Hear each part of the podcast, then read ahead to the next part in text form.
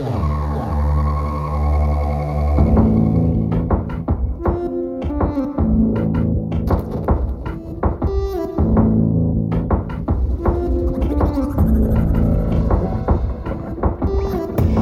forma más fácil de evitar el seguimiento de un dron es combinarse en centros con gran demanda de personas, considerando lugares con un gran número de entradas y salidas.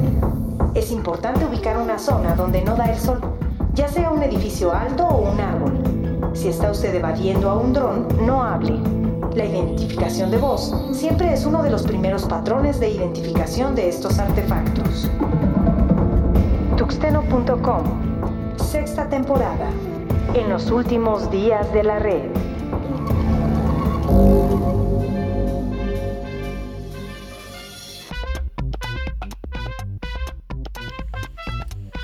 Señores, bienvenidos a esto que es el podcast de tuxteno.com, en esto que es el podcast de noticias de tecnología.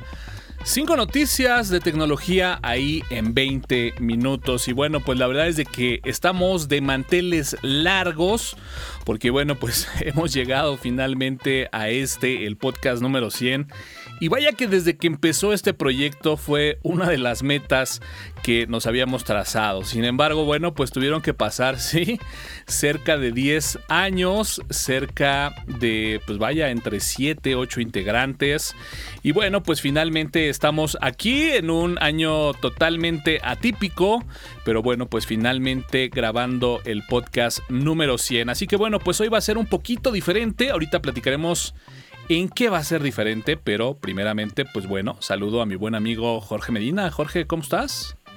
Muy bien, Toño, muchas gracias, muchas felicidades por estos 100 episodios y pues espero, esperemos que sean muchos más. Este, te saludo, Toño, te saludo, mi estimado Hugo, ¿cómo estamos? Buenas noches. Es correcto. Bienvenidos a todos al podcast. Sí, muchas gracias Jorge, muchas gracias. Pues bueno, la, la, felicitación es extensiva para, como siempre lo he comentado, para todos los que de alguna u otra forma, pues bueno, hemos estado participando en este proyecto de tuxeno.com, que si bien el podcast cumple 10 años, Híjole, pues ya ni siquiera les digo cuánto cumple tuxeno.com ahí el 16 de noviembre. Pero bueno, pues sin más, saludo a mi buen amigo también, Hugo Sánchez. Hugo, ¿cómo estás? ¿Qué tal, Toñito? Muy feliz y contento de estar en este podcast número 100 digo, hacíamos remembranza. Por ahí también me tocó estar en el 50 y ahora en el 100. Vaya, híjole, no, no, no, es, es bastante emocionante. Jorgito, un fuerte abrazo también. A todos los tuxteneros, muchas felicidades. Muchas gracias por estarnos acompañando en estos primeros 100 episodios. Sí, es correcto. Así que bueno, pues eh, te ha tocado estar en los festejos y bueno, pues eso verdaderamente es, es, de resaltar. Pero bueno, pues vamos a explicar un poquito el día de hoy. Bueno, pues vamos a hacer algo totalmente diferente. Es el podcast 100, hay que celebrar, hay que festejarlo.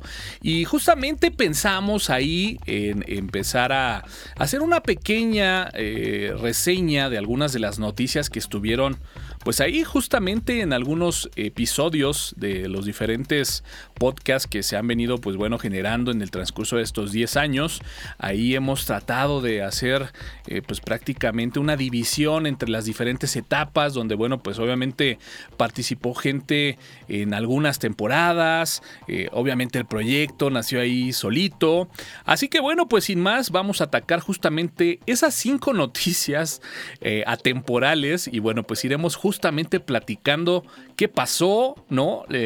Iremos mencionando justamente eh, en qué, eh, mucho, en muchos casos, en qué terminaron esos proyectos que justamente en esas fechas, pues bueno, eran lanzamiento y, vaya que eran eh, promesa de increíbles proyectos. Así que bueno, pues sin más, señores, este es el podcast número 100 aquí en tuxteno.com y arrancamos.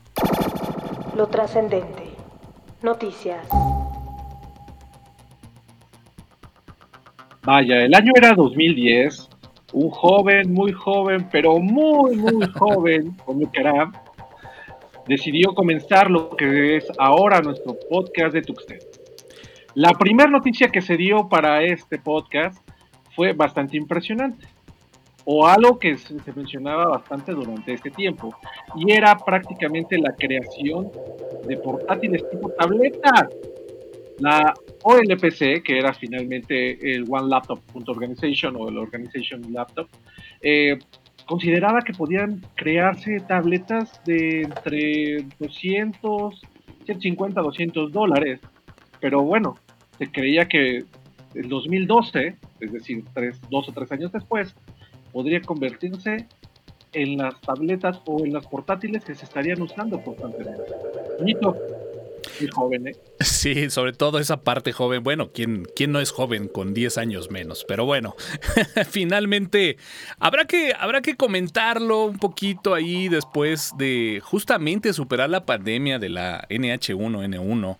Eh, pues eh, veníamos ahí ya, digamos, maquilando un poquito el tema de generar un video podcast. Sin embargo, pues bueno, muy similar a lo que estamos viviendo actualmente, pues tuvimos que tener como que ese distanciamiento. por ahí no fue tan crítico como en esta ocasión y bueno, pues ahí recuerdo que a finales de años de 2010 surgió esta idea de, bueno, pues seguir como que comentando las noticias, comentando de tecnología y bueno, pues arrancó este proyecto de el podcast totalmente en audio. Y bueno, pues esta fue justamente la primera noticia que se comentó en un podcast. Y bueno, pues desarrollándolo un poquito, efectivamente, ¿no? La OLPC hablaba de que eh, estaría por ahí buscando llevar eh, estos equipos laptops. Que bueno, pues el, proyecto va muy encaminado justamente a acercar equipos o laptops por child.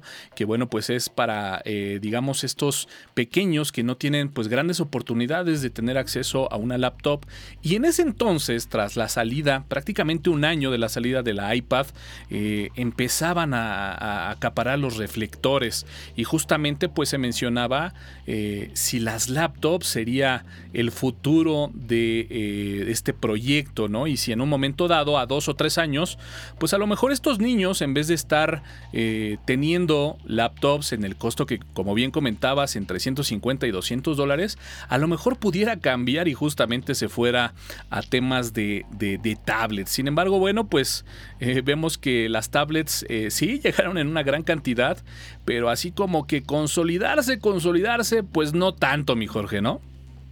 Sí, es correcto, mi estimado Toño. Eh, pues esta All PC, One Laptop per Child, como bien lo dices, em, pues no solo no se consolidó, digo, el sistema operativo estaba basado, si no mal recuerdo, en una distribución de Red Hat. Eh, la distribución la podían se puede descargar, bueno, en ese entonces se podía descargar de manera gratuita.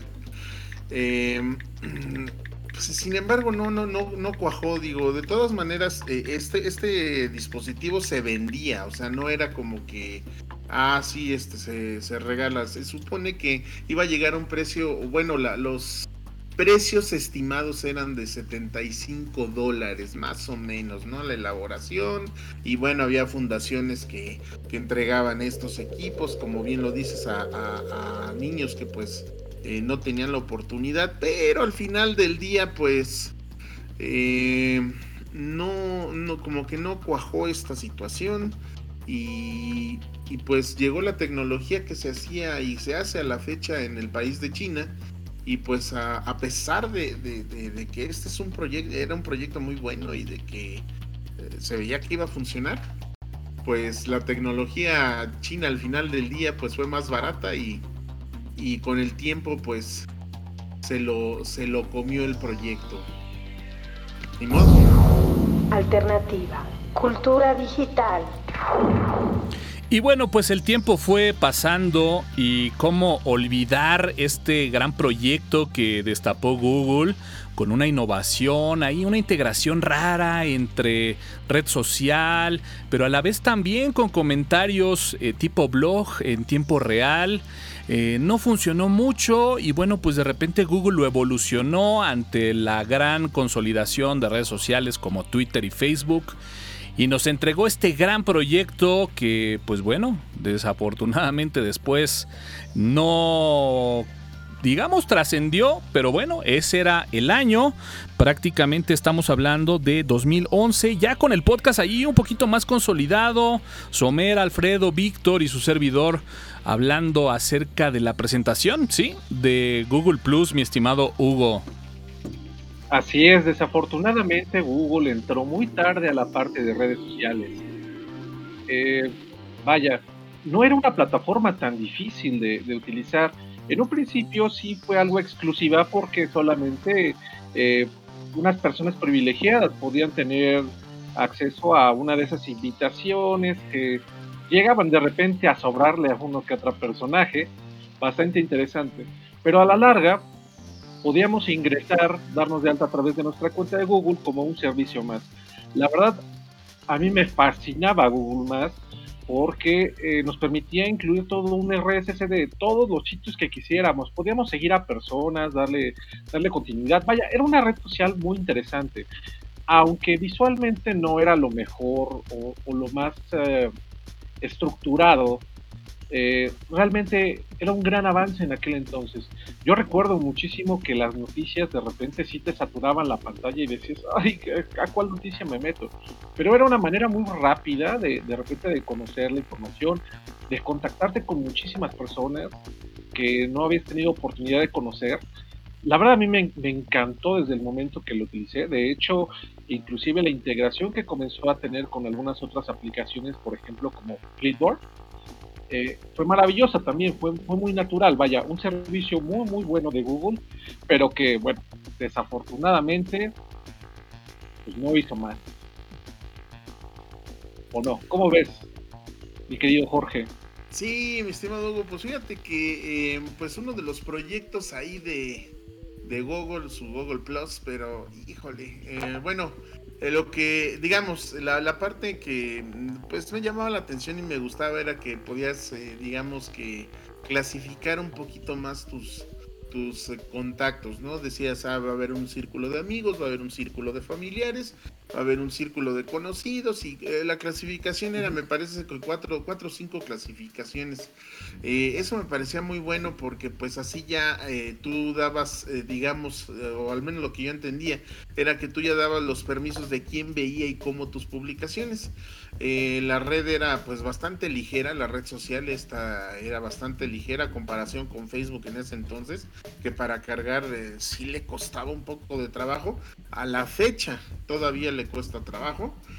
Eh, pero pues desgraciadamente sí llegó muy tarde Google, sí llegó, llegó ya para, ya, ya cuando ese tema ya estaba cerrado. Entonces, eh, pues fue un proyecto más que Google cierra y que pues a pesar de que acostumbra a sus usuarios eh, pues a utilizar ciertas, ciertas cuestiones, ciertas cosas que lanza, bueno, pues al final del día Google, eh, como todo te lo ofrece de manera gratuita, pues no te, no te extrañe que algo que te gustaba hoy, pues mañana ya no esté.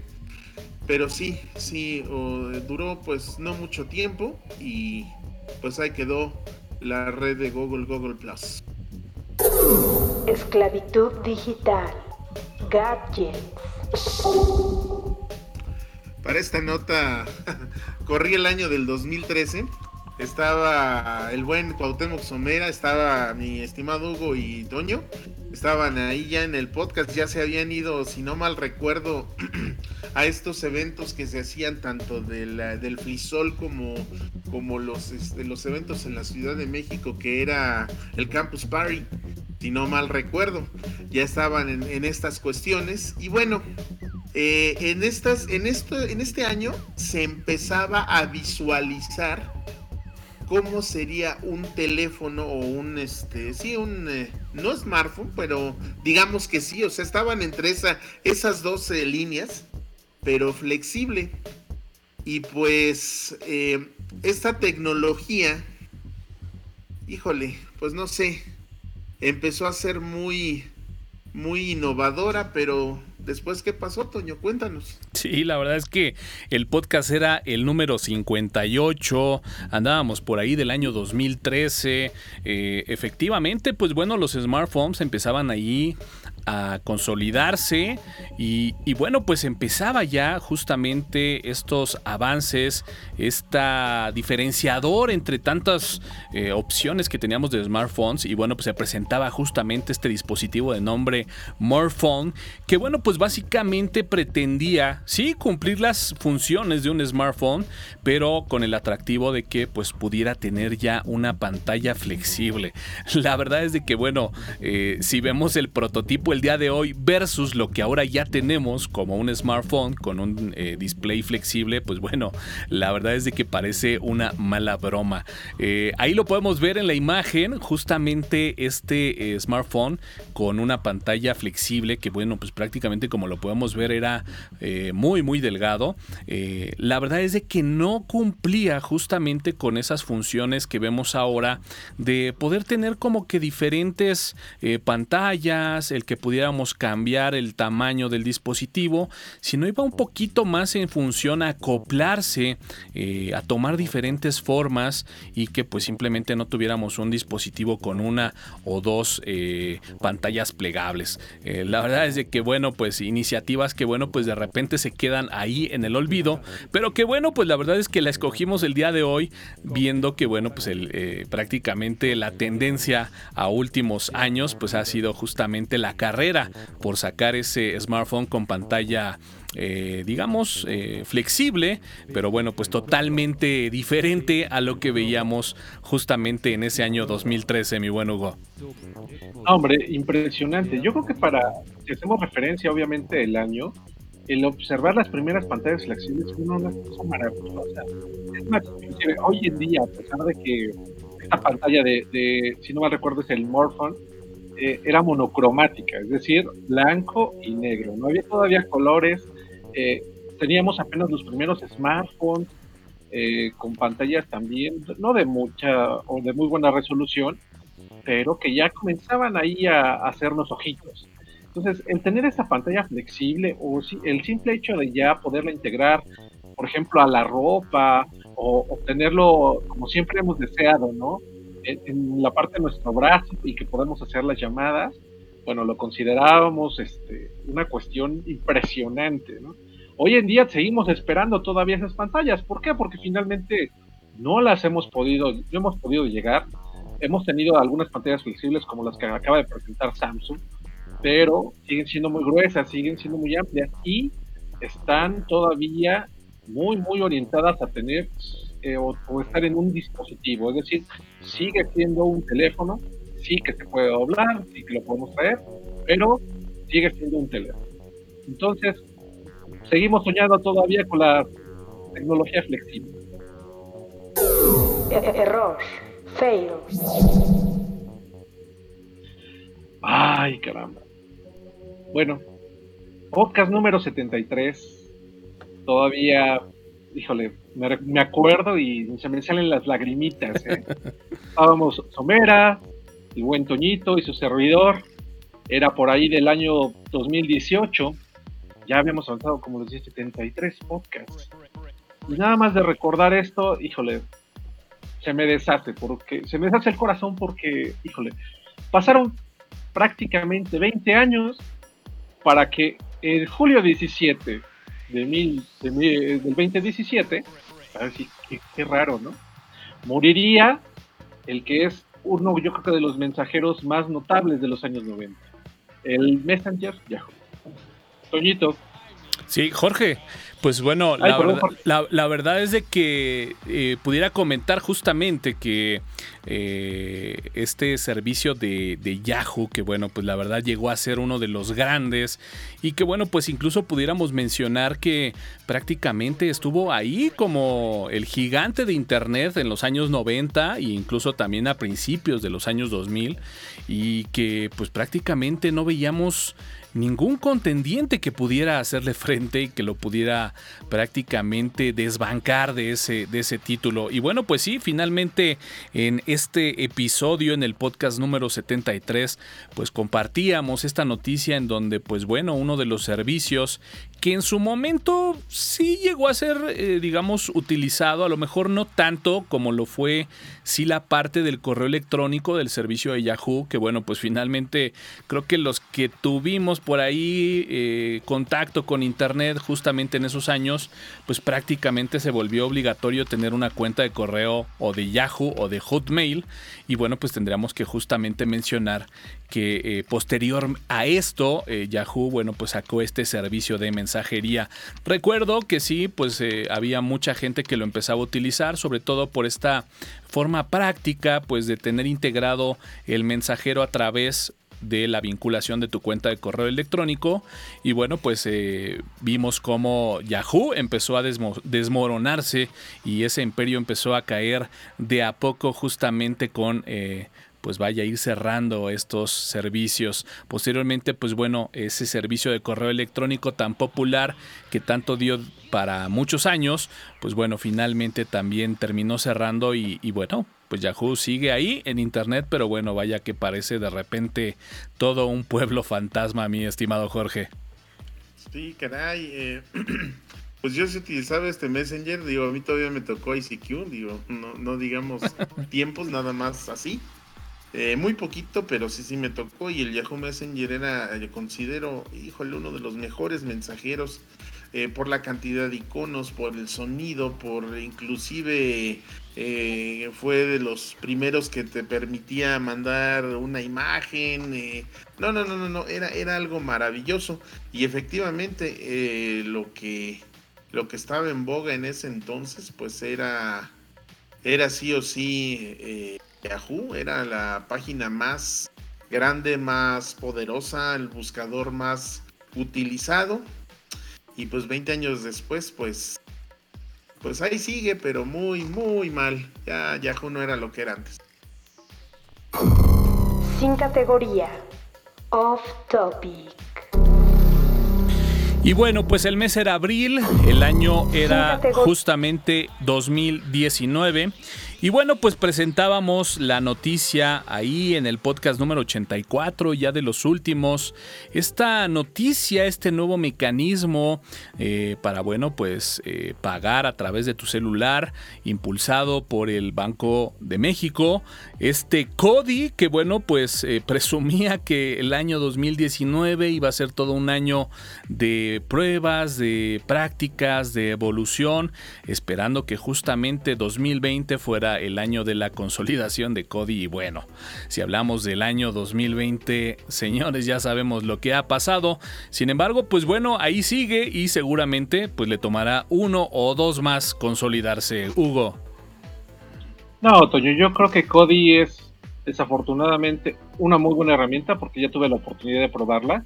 Sin embargo, eh, por las cuestiones fiscales, yo creo que la gente sigue teniendo mucho temor a, utilizarlo. Eh, vaya, el servicio de SPEI o de transferencia electrónica hoy en día la mayoría de los bancos es una cosa maravillosa que no les genera ninguna ningún pago adicional ni ningún cargo. Entonces, el utilizar código, seguir utilizando código, CODI, perdón, a través de, este código QR que se genera a través de tu aplicación web eh, de tu banco, eh, vaya, sigue sin, ser utilizada, vaya. No, no, no creo que sigamos teniendo oportunidad de utilizarla. Eh, hoy en día la gente, a pesar de que hemos utilizado más eh, los servicios electrónicos eh, a raíz de esto de la pandemia, no le termina de convencer CODI. ¿Por qué? Porque finalmente hay una entidad que está detrás de ella que posiblemente nos puede perseguir. Entonces, pues, la gente le, le sigue huyendo y seguramente será una herramienta más olvidada. ¿O cómo, ¿O cómo ves tú, mi buen Jorge? Pues efectivamente cuando dábamos esta, esta noticia, sí, yo, yo sí lo recuerdo porque eh, pues eh, se decía que iba a cambiar la forma en cómo iba a hacer el comercio y ahora sí, este es el año de México en la, en la cuestión de comercio electrónico, ya no va a haber ninguna tranza, ninguna cuestión así, este, eh, turbia que, que que impidiera a la gente pues usar este, este dispositivo. Te comento que yo lo usé una vez eh, porque una de las empresas que brindan hosting aquí en México, em, pues eh, tenía ya el pago con Cody, es bastante rápido, efectivamente es rapidísimo. Y este, pues a vuelta de correo esa empresa me dice, ¿cómo pagas con Cody? No me hagas esto. Ese sí lo tengo que enterar. ¿Sí? Pero daba la opción. Lo este, literal es en tu aplicación del banco, eh, lees un, este, le dices quiero pagar con CODI, eh, lee un código QR y San se acabó. Es eh, bueno, pues sí, o sea, es un método de control y todo, pero pues sí va a tardar un poquito, un poquito en que la gente pues, realmente lo, lo utilice. 140 caracteres en la cuenta de Tuxteno en Twitter y todos los updates de status en la página de Tuxteno en Facebook. Más episodios en www.tuxteno.com con un sitio optimizado para iOS y Android. Y bueno, señores, pues con esta noticia cerramos ahí un, un, ¿qué será? Quinteta de noticias para la nostalgia en toda esta trayectoria, en toda esta gran lista de episodios ya llegando al número 100. Así que bueno, pues eh, tratamos ahí de hacer una pequeña remembranza de noticias con el mismo formato, eh, adecuando a prácticamente esta nueva temporada del podcast de tuxteno.com. Decir, bueno, pues comentar que ha habido una gran cantidad de formatos todavía eh, en, esta, en esta recopilación de 100 episodios, pero pues bueno, siempre tratando de reinventarnos, siempre tratando de hacer algo diferente, justamente para que pues bueno estos contenidos y esta plática informal entre amigos y sobre noticias de tecnología pues prácticamente pueda llegar de forma digerida y explicada a gente que a lo mejor de repente no es tan técnica como a veces lo somos nosotros. Pero bueno, pues con esto cerramos el podcast número 100 y bueno, pues voy despidiendo. Mi buen Jorge, lo hemos logrado, lo hemos cumplido, nos lo propusimos hace prácticamente 18 episodios, algo así. El poder llegar justamente al episodio 100 este año. Y bueno, pues enhorabuena, ahí está el número 100, mi buen Jorge. Lo hemos logrado, se veía lejos, pero ahí estamos. Este, nada más les recuerdo a todo el público que pues están los lives los, días viernes. Este, vamos por el tercer live que es eh, de buenas y excelentes recomendaciones para ustedes. Eh, no se olviden de YouTube que también están ahí este, pues están ahí los videos, eh, los episodios, etcétera, etcétera, para que ustedes los vean. Y pues el like nos ayuda bastante, compartirlo pues también para que, para que este bonito contenido se conozca. Estén muy bien, Toñito. Felicidades por los 100, Hugo. Felicidades por los 100. Ya lo logramos. Así es, más los que hacen todavía falta. Habrá que decirle que el buen, el buen Jorgito Medina estuvo un tiempo por ahí, a lo mejor no apareciendo en los podcasts, pero sí siendo gran cómplice en la generación de los contenidos. Así que bueno, pues enhorabuena, eh, reitero, para todos los que de alguna u otra forma han participado en estos 100 podcasts. Mi buen Hugo, pues bueno, también estuviste por ahí, como lo decíamos, en una temporada previa. Creo que una temporada también importante porque al igual que esta temporada fue una temporada de mucha consistencia, donde hicimos una gran cantidad de episodios y que bueno, pues quedaron ahí guardados dentro de la bitácora, sumando para que justamente hoy estemos prácticamente platicando el podcast número 100, mi buen Hugo. Así es, Toñito, muchísimas gracias, muchas felicidades. De nuevo, muchas felicidades también a los que nos están viendo, porque han sido 100 episodios en los cuales han generado muchísima historia. Eh, no se les olvide también seguir visitando la página de Facebook, nuestra cuenta por ahí de Instagram. Ahí vamos a tener este, algunas sorpresillas, eh, nueva forma de estar dando dinámicas, de estarles dando los anuncios acerca de, estos, de esos podcasts y de nuestro live, como bien dice Jorgito, de los días viernes. Un abrazo también, Jorge Toño, muchas felicidades. Así es, igualmente, igualmente para todos. Y bueno, pues como bien lo comentas, extensiva la felicitación a todos los que a lo mejor de alguna forma, por alguna situación u otra, pues bueno, ya no están participando como tal, de forma activa en la elaboración de este podcast, pero bueno, pues que sin duda alguna eh, estuvieron y dieron su aportación, platicando, comentando algunas noticias, defendiendo sus puntos de vista. Y bueno, pues la verdad es de que sin duda alguna la felicitación es, es para todos en este proyecto que bueno, pues desde que nació ha sido para la comunidad sin lucro. Pues bueno, sin más, ya lo comentaba por ahí el buen Hugo, ¿no? Ya estamos estrenando Community Manager, el señor va a estar a cargo de toda la difusión en redes sociales, así que pues bueno, eso esperemos que también sea de gran ayuda para todos los canales de difusión de estos contenidos y bueno, como decía Jorge, los esperamos para nuestro live de recomendaciones en el próximo viernes en punto de las 10 de la noche, ahí a través de nuestra plataforma de Facebook. Pues bueno, señores, aquí termina el número 100. Muchísimas, muchísimas gracias a todos ustedes que también han seguido este podcast en estos 100 episodios Como siempre lo he dicho y siempre lo diré, sin ustedes la verdad es que no tendría razón de ser el generar estos contenidos. Son para ustedes.